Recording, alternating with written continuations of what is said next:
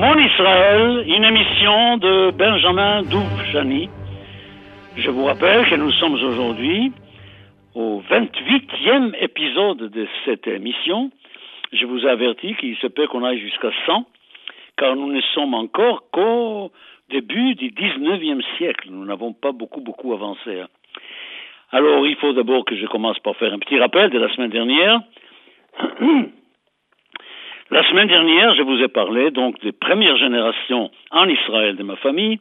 Il y avait mon arrière-arrière-grand-père, Yaakov Mordechai, si vous vous souvenez, qui est venu de Bialystok, veuf. Sa femme était morte à Bialystok. Il est venu avec huit garçons et une fille en dernier. Des huit garçons, il y avait quatre qui sont morts d'une épidémie immédiatement de choléra. Quatre sont partis en Australie à perte.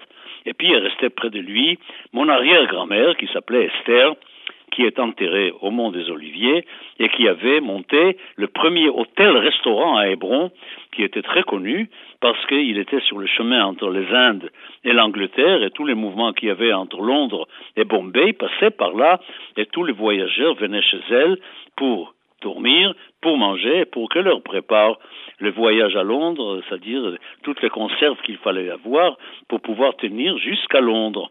Voilà. Elle s'est mariée avec un homme qui est venu, lui, de Biélorussie, de Bélarus, qui n'est pas de Pologne, qui est à côté, Bélarus, d'une ville qui s'appelle de deux noms qui ressemblent mais qui ne sont pas les mêmes. En russe et en et Bélarus, il s'appelle Gomel, et en yiddish, ça s'appelait Homel, avec un H, Homel. Donc il est venu de Homel, il est venu pratiquement en même temps que son beau-père, en même temps, c'est-à-dire 1826 à peu près, 1826, c'est-à-dire c'était un temps où on parlait encore de Napoléon, où on, racontait encore le séjour de Napoléon eh, en Palestine. Un homme absolument remarquable, je vous rappelle, c'était d'abord un grand savant, un homme de très grande beauté, qui était le ministre des Affaires étrangères de Chabad et en Israël, et qui allait là où les autres n'allaient pas, c'est-à-dire aux Indes, peu de gens partaient vers les Indes, et son rôle a été de construire une synagogue à Jérusalem, une synagogue Chabad à Jérusalem, ce qu'il a réussi à faire avec une famille qui était à Bombay et qui s'appelait la famille Sasson. Et cette famille Sasson, dont tous les membres pratiquement étaient nobles, les Sir, Sir Sasson, avait des rapports très très bien avec l'élite de Londres, avec l'élite gouvernementale à Londres. Il y avait une relation très très forte. Et là-dessus, un jour, un jour, la famille Sasson s'est arrêtée à Hebron, dans l'hôtel de mon arrière arrière grand-père, de mon arrière grand-père, pardon, et chez ma, chez Esther, chez ma, et mon arrière grand-mère. Et par hasard, il a vu mon arrière grand-père travailler sur des œufs. Il avait des œufs à la main avec un stylo. Il demandait qu'est-ce que vous faites? Il dit je suis un miniaturiste. En plus, je fais des miniatures. Et il prenait un œuf et sur l'œuf, il écrivait tout un rouleau de la Bible, tout le rouleau d'Esther qui était écrit. Et alors il a dit, ben, je t'achète. Mon grand-père a dit, mais tu n'achètes rien du tout, je te l'offre. Il dit, non, c'est parce que moi, je vais l'offrir à la reine Victoria, que je vais voir à Londres. Alors il faut que ce soit moi qui le paye, parce que sinon, c'est toi. Et en effet, il lui a acheté cet œuf, il est venu à Londres, il a offert cet œuf avec Negilat Esther en entier écrit sur l'œuf à la reine Victoria, et en même temps, il a rappelé à la reine qu'au moment où il y avait la grande révolte indienne de 1850, que cet homme-là de Hebron a écrit une prière pour la reine Victoria, et puis après, évidemment, elle a gagné la guerre, c'est évident, les Anglais ont gagné cette guerre, et elle savait qu'il y avait un rabbin qui a écrit une prière pour elle. Elle était tellement émue la reine par tout cela, par ses cadeaux, qu'elle a écrit une lettre à mon arrière-grand-père, lui demandant de venir la voir à Londres et qu'elle allait le recevoir au Buckingham Palace et qu'elle allait lui faire visiter Buckingham Palace elle-même. Ce qui est arrivé, il est parti, il est passé par Paris, il est allé à Londres et il a été reçu royalement, on peut le dire, par la reine Victoria. C'était une chose extraordinaire. Et je vous rappelle, pour ceux qui étaient là la semaine dernière, que ma grand-mère Rachel, ma grand-mère, qui était une obsédée de la propriété de la maison, un jour, c'était Pessah, il fallait brûler le pain, il fallait brûler tout ça. Et elle a dit, mais vous savez, les enfants, quand il y a des papiers, ça amène les rats, ça amène les saletés à la maison. J'ai envie cette fois-ci pour Pessah, pour la Pâque, je vais ramasser tous les papiers qu'il y a à la maison et tout dans le feu. Et puis elle a ramassé aussi cette lettre de la reine Victoria, parce qu'on n'avait pas de coffre-fort évidemment, et c'était le papier de la famille qu'il fallait garder absolument, et elle a tout mis dans le feu, elle a brûlé, c'était une vraie tragédie. Bon, passons, ça c'est des anecdotes, tout ça, mais je vous ai averti qu'après avoir plusieurs émissions très objectives de l'extérieur, j'allais vous présenter ma famille. Alors là, nous sortons de la deuxième génération. Première génération, Yaakov Mordechai. Deuxième génération, Shneur Zalman Mendelovitch, marié à Esther, mon arrière-grand-mère. Là-dessus, ils ont une fille qui s'appelle Rachel. Et Rachel, c'est ma grand-mère. Elle est née en 1850 et elle est née dans une chambre dans les quartiers maghrébins dans la vieille ville de Jérusalem, une chambre dont on voyait les murs occidentaux. C'était une des chambres qui donnait sur le mur. Donc vraiment une femme de Jérusalem, du cœur, du cœur même de Jérusalem, une femme aussi remarquable, qui avait une chose très étrange, elle faisait partie de ces juifs très très pratiquants qui ne voulaient pas parler l'hébreu. Elle parlait les yiddish, elle lisait les yiddish, mais elle ne voulait pas parler l'hébreu qui était réservé pour l'office, pour les, choses saintes. Mais les choses saintes, c'était pour les hommes plutôt que pour les femmes, parce que les femmes n'allaient pas vraiment à la synagogue, elles ne faisaient pas la prière comme les hommes.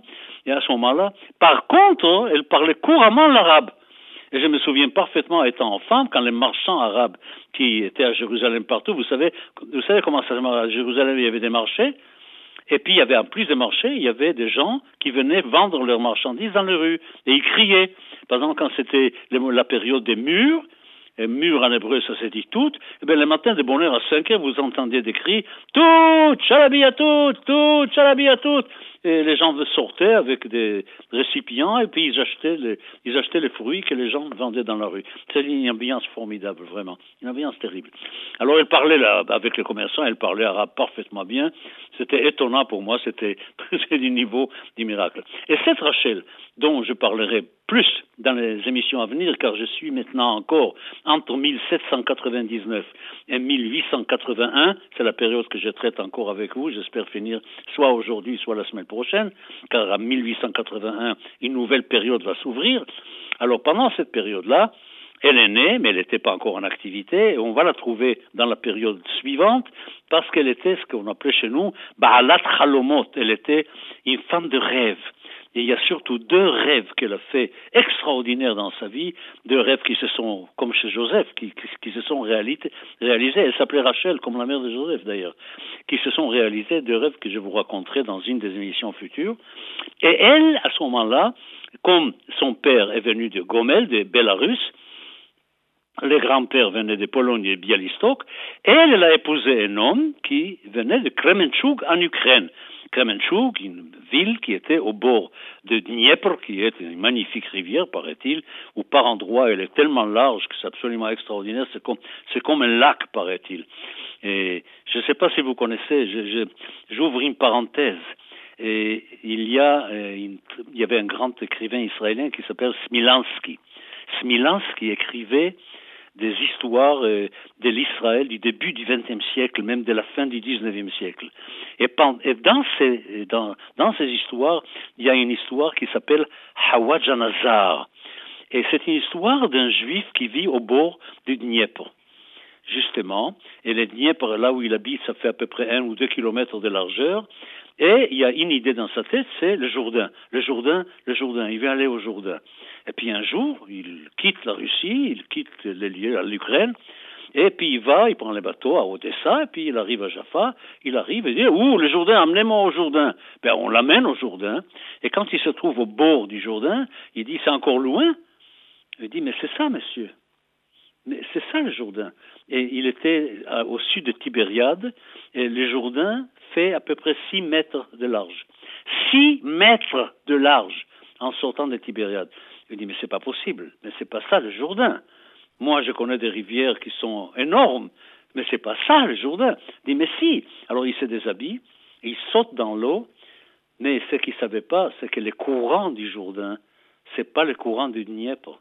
Et il se noie dans ces 6 mètres de large, il se noie parce que le courant est tellement puissant, comme tout en Israël, comme tout en Palestine. Tout a une force terrible là-bas. C'est pas haut, c'est pas large, mais c'est une force terrible et il se noie dans cette rivière. Voilà, il, faut se méfier hein, des, des apparences. Voilà, alors je ferme la parenthèse, je reviens donc à notre histoire et de mon grand-père donc qui arrive de Kremenchuk, de Dniepr, et qui prend la suite du travail de son beau-père pour euh, la synagogue de Hebron, la synagogue de Jérusalem, et je dois dire avec beaucoup de fierté, avec beaucoup d'émotion, que mon grand-père, qui s'appelait Chaim, et qu'on appelait Reb Chaim c'est-à-dire Chaim le Chassid par excellence, était le grand maître du Talmud de Jérusalem. Et j'ai chez moi j'ai chez moi un document extraordinaire qui a été écrit par un grand juge. Il y avait à Jérusalem et des, personnes qui sont devenues des personnes eh, extrêmement, extrêmement importantes, et un grand juge de Jérusalem qui, dans ses mémoires, a écrit sur mon grand-père, et il disait, chaque fois qu'on avait besoin d'étudier, on savait où aller, c'était chez Ephraim Chossid, chez lui à la synagogue Chabad à Jérusalem, on allait pour étudier avec lui le Talmud. Il était considéré comme un des grands savants du Talmud dans le monde. Alors, ben voilà. Seulement, la vie a mal tourné, je vous en parlerai plus tard. La guerre est arrivée, vous savez, après 14-18. Les Turcs étaient très très très durs avec la population locale, ne faisant aucune confiance à personne. Et puis à un moment donné, ils ont déplacé tout le monde vers Tibériade tout le monde de Jérusalem, d'Hébron, tout le monde était obligé de partir à Tibériade et ils sont arrivés à Tibériade en pleine épidémie épouvantable de typhus exanthématique et mon grand-père est mort assez jeune. Là, à Tibériade, il n'a pas pu avoir une fin de vie agréable. Revenons maintenant donc à cette période que je voudrais quitter pour arriver à 1881, cette période. Alors, qu'est-ce que nous avons sur cette période? D'abord, donner quelques renseignements sur la population juive qui vivait, qui vivait à ce moment-là et en Palestine. Nous avions dans toute la Palestine, y compris la Jordanie, il n'y avait même pas 300 000 habitants. Palestine, ça n'existait pas. Peuple palestinien, ça n'existait pas. Il y avait des Bédouins, il y avait des villageois qui étaient dans l'Empire ottoman, mais aucune définition, ni nationale ni autre, n'existait.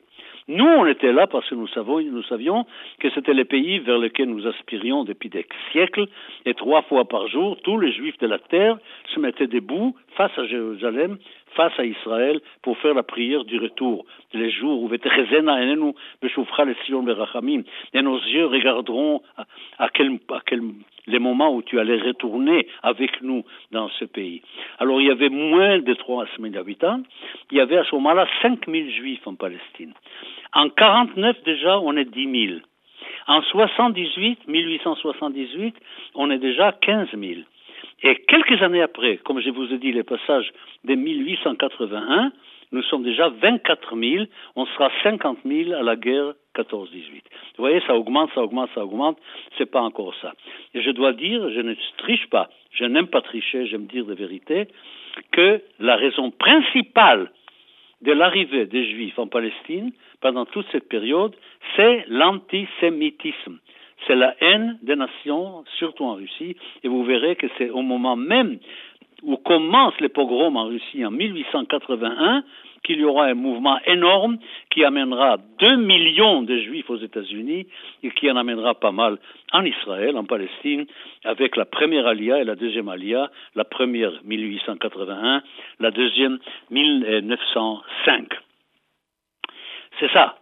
Un jour, peut-être, un jour, quand il y aura la paix, quand tout sera bien, je suis sûr qu'il y aura dans les villes israéliennes une rue qui sera la rue à la mémoire de l'antisémite inconnu. Car euh, c'est grâce à cet antisémite inconnu qu'Israël a revu aujourd'hui, que le peuple juif a ressuscité sur sa terre. Alors, il y a autre chose à raconter. Ce sont les témoignages des voyageurs pendant cette période. Toute la toute la première partie du XIXe siècle, les voyageurs qui venaient en Palestine et qui écrivaient leurs impressions des voyages. Il y en a des dizaines, des dizaines. Je voudrais vous faire une petite liste. Je ne vais pas vous lire leurs écrits, vous pouvez les trouver soit dans les livres, soit sur Google, soit dans des dossiers, vous verrez, c'est absolument instructif. Vous avez Chateaubriand qui a fait un voyage, qui a écrit là-dessus. Vous avez Lamartine qui a écrit. Loti, Pierre Loti qui a fait un grand voyage là-bas et qui a écrit. Flaubert était là-bas. Gogol, Gogol qui était, qui était le premier homme connu avec le syndrome de Jérusalem. C'est-à-dire qu'une fois à Jérusalem, il s'est pris pour quelque chose qui n'était pas. C'est la folie qui s'est saisie des gens qui arrivent à Jérusalem et qui, au bout de quelques semaines, commencent à délirer complètement, se prennent ou pour le roi David, ou pour le Messie, ou pour, euh, je ne sais pas, enfin, c'est étonnant le syndrome de Jérusalem. Et les psychiatres de Jérusalem connaissent très bien ce syndrome et ils savent même très bien le traiter. D'Israéli, le premier ministre anglais, il a fait un voyage, il a écrit ses mémoires. Vous savez ce qu'il a dit d'Israéli? Un jour, il y a un membre du Parlement britannique qui lui a fait la remarque comme quoi il était juif, et il a regardé l'homme et il lui a dit, vous savez, quand vos ancêtres montaient encore sur les arbres comme des singes, les miens écrivaient la Bible. Extraordinaire. Thackeray, un autre écrivain anglais qui était là, et puis alors le témoignage le plus important, le plus connu, le plus extraordinaire, c'est Mark Twain, l'écrivain américain qui est dans un voyage en Palestine et qui écrit un témoignage déchirant sur la minabilité, sur la misère de la Palestine, sur un pays abandonné où il n'y a rien. Jérusalem qui est une ville abandonnée, complètement, il n'y a rien, tout est moche, tout est sale, tout est pauvre, il ne se passe rien là-bas. Parler d'un peuple palestinien ou de Palestine à ce moment-là, c'est à mourir de rire, car nous sommes déjà en 1850, 1860, et c'est un pays comme si c'était un pays mort, comme dit depuis les temps, depuis des siècles, le pays était complètement mort. Et nous le savons parfaitement bien, parfaitement bien, que c'est grâce à l'arrivée des Juifs en Palestine et au fait que l'économie commençait à marcher, qu'il commençait à s'installer agricole, etc., c'est à ce moment-là seulement que la vie commence réellement là-bas. Et nous savons aussi que pendant que tout le monde fait des difficultés aux Juifs de venir en Palestine, les Arabes, eux, ils peuvent venir librement. Ils viennent d'Égypte, ils viennent de Syrie, ils viennent du Liban, ils viennent de partout dans la région parce que les frontières sont ouvertes pour eux, ils peuvent s'installer comme ils veulent et tant qu'ils veulent. Alors c'est très bon à savoir aujourd'hui, devant la politique actuelle, devant les mensonges qu'on peut entendre maintenant, la, série des mensonges qu'on peut entendre sur les rapports entre les Juifs et la Palestine, ou entre un, prétendu peuple palestinien qui aurait existé, qui aurait une culture, qui aurait un passé là-bas, c'est vraiment, il y, a, il y a de quoi mourir de rire, franchement. Bon, alors, nous voyons d'un côté cela et l'établissement juif. Je vous ai déjà parlé de ces quatre villes, je répète un peu, parce que c'est très très intéressant de voir qu'il y a, à Palestine à ce moment-là, il y a quatre centres juifs et quelques milliers de personnes, surtout à Jérusalem, parce qu'il ne faut pas oublier, et c'est triste à dire, mais que la Palestine, c'est aussi une zone de tremblement de terre. Vous savez que le Jourdain, la faille du Jourdain, c'est la faille la plus profonde du monde. Vous savez que la mer morte, que la vallée du Jourdain, c'est l'endroit le plus bas du monde. La mer morte était à moins 392 mètres. Maintenant, elle est déjà à plus de 400 mètres en bas, et quand on, quand on est en bas, à la mer morte, on a du mal à respirer, on a mal aux oreilles. Vous savez, c'est pas si simple. Hein. C'est vraiment un endroit particulier. Et c'est là où il y a eu le grand tremblement de terre de l'Antiquité, avec la création de cette faille en détruisant Sodome et Gomorre, toute l'histoire de Sodome et Gomorre qui se passe là-bas. Et il y a eu des tremblements de terre à Safed, il y a eu des tremblements de terre à Tibériade, ce qui fait que la population juive, en fin de compte, s'est trouvée concentrée en Judée, c'est-à-dire à Jérusalem et à Hébron. Alors il y a ces quatre villes, donc, Hébron, Jérusalem, Tibériade et Sfat, Safed, qui sont en rapport avec les quatre éléments du monde. C'est les mondes faits selon les anciens, les mondes faits avec la terre, l'eau, l'air et le feu. C'est ces quatre éléments qui forment la terre. Alors nous savons parfaitement bien que la terre c'est Hébron, puisque c'est la tombe des patriarches et des matriarches. Donc c'est la terre. Tibériade, au bord du lac Tibériade, c'est l'eau. Safad, qui est en Galilée, tout en tout à la hauteur, là, à plus de 1000 mètres de hauteur, là c'est l'air.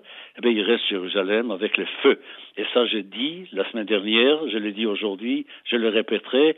Il faut oublier cette histoire que dans Yerushalayim, le mot Jérusalem, il y a le mot paix, shalom, car Jérusalem n'est pas une ville de la paix. Jérusalem sera un jour la ville de la paix. Mais pour le moment, c'est la ville de feu. Je vous ai rappelé le déroulement de l'histoire de Jérusalem, excusez-moi de le répéter, c'était après la chute de Bar Korva, c'était païen avec les Romains, ensuite c'était chrétien avec les Byzantins, ensuite c'était musulman avec la conquête islamique, après c'était les croisades avec des guerres terribles, après c'était Saladin qui est venu chasser les croisés, après c'était les Mamelouks, après c'était les Ottomans, après c'était les Anglais. Ça n'a pas arrêté pendant 2000 ans, il n'y a eu que des guerres, il n'y a eu que du sang versé. C'est une ville pour laquelle euh, on a fait le plus grand nombre de guerres, et c'est une ville qui a fait couler du sang pendant toute l'histoire. C'est ça Jérusalem, il faut comprendre ça. J'ai de grandes idées sur Jérusalem, je ne sais pas encore si je vais tout vous dire, parce que tout n'est pas toujours bon à dire, mais je vous garantis que dans les émissions à venir, vous allez parler, vous allez en entendre parler pas mal de Jérusalem et de la problématique d'aujourd'hui et à quel point probablement tout le monde se trompe sur cette ville. Moi qui suis né, qui ai grandi là-bas et qui connais la question de près, Vraiment, j'ai vécu Jérusalem pendant toute mon enfance, toute mon adolescence. J'ai fait la guerre pour Jérusalem. Je peux vous dire que je connais cette ville et je sais quelle est la bonne solution pour cette ville et que c'était c'était pas la bonne solution qu'on avait choisie. Bon, mais je crois que tout ce que je vous dis là m'émeut suffisamment pour que j'ai envie de me reposer, d'arrêter et de laisser pour la semaine prochaine. Ça sera le jour même de Purim. Et je vous parlerai probablement, je vous parlerai des rapports entre Purim et, et Jérusalem. C'est pas impossible, car il y a quelque chose de très intéressant à dire sur cette fête de Purim par rapport à Jérusalem, qui peut se fêter, vous savez, soit les 14 Adar, soit les 15 Adar, et que Jérusalem fait partie des villes qui fêtent les 15 et pas les 14. Pourquoi? Et pourquoi il y en a qui pensent qu'il faut fêter les 14 et pas les 15, etc. Tout ça, nous allons voir la semaine prochaine, jeudi prochain. Je vous souhaite une excellente semaine et surtout, prenez la peine de rentrer sur Google ou ailleurs, lisez ce que les gens disent. Vous marquez tout simplement des témoignages sur des voyages en Palestine au XIXe siècle et vous aurez une liste. Il y en a des dizaines, des dizaines, des dizaines de et vous verrez à quel point c'était vraiment misérable et minable. C'est un pays abandonné de Dieu, abandonné des hommes.